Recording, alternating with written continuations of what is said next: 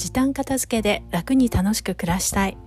この放送は時短片付けオーガナイザー浜名愛が家事や仕事に毎日忙しい女性が片付けを時短にしてやりたいことを楽しく実現するためのラジオです。こんにちは、えー今日は、えーキャラ弁グッズ手放しました。ということでお話ししたいと思います。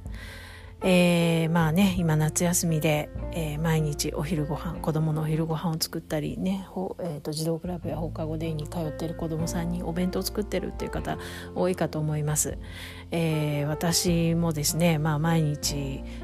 デイに娘が行く日はお弁当を作っているんですが、えー私はもう本当お弁当を作るのがとっても苦手で、えーまあ、料理自体は嫌いではないんですけれどもお弁当にこう詰めるのがすごく苦手なんですね。でお弁当に向くなんて言うんでしょうこう こう小細工っていうかそのキャラ弁とかねそういうものを作るのがすごい苦手なんですけどやはりあの子供が小さい時はそういうのをこう作って作ってって言われてもうなんかこんなことやりたくないのになって思いながらもちょっと頑張ってあのキャラ弁用の本を何冊か買って真似しようとしたりあとあのキャラ弁グッズを作りやすくするあの道具が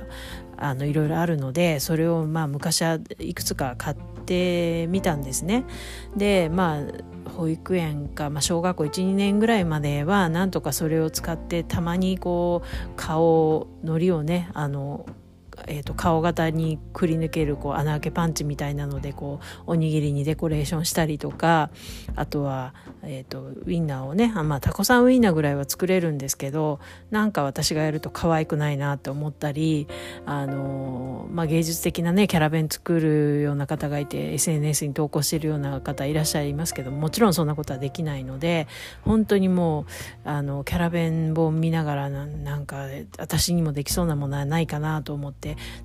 唯一これだったらなんとかできるみたいなものを一回作ったらまあ娘が喜んでまた次にお弁当作る時にあれ作ってっていうのでもうそのパターンだけ、えー、とそれはねコックさんの、えーキャラ弁だったんですけどかまぼこを、えーコックさんの帽子に見立てておにぎりの帽子にしてでおにぎりに顔つけてみたいな感じだったんですけどまあクオリティは低かったんですよね。それでも本人がすごく、まあ、喜んでくれたので やってはいたんですけど結構冷や汗かきながらやっていました。でまあ娘ももう小学校5年生になって、まあ、そこまでは要求しなくもなったので、えーね、キッチンの引き出しの隅っこに入れていたキャラ弁グッズをね、えーあそうだもうこれいらないなと思って、えー昨日手放しました、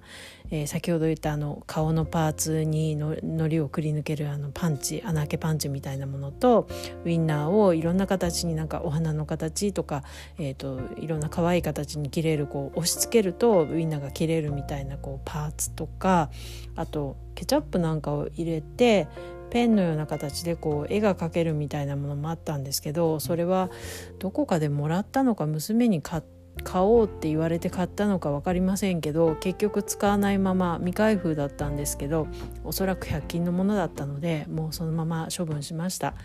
えーまあ、私もねあの精一杯頑張ったのでもうこれでいいですありがとうっていう気持ちでね、えーまあゴミ箱に入れたわけなんですけれども、えーやっぱりこう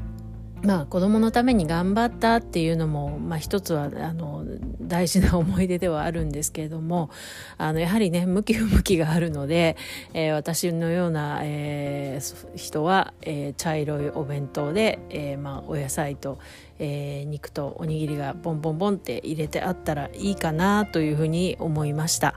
えーまあね、皆さんのお家にも、まあ、そういったちっちゃい頃のね思い出のものとかあの子供さんのねちっちゃい頃の思い出とかあとはなんかご自身の、まあ、昔使っていてこうもう使っていない道具だったり、まあ、物だったりねあとアクセサリーだったりとかいろいろあると思うんですよね。もうこの今の年齢になって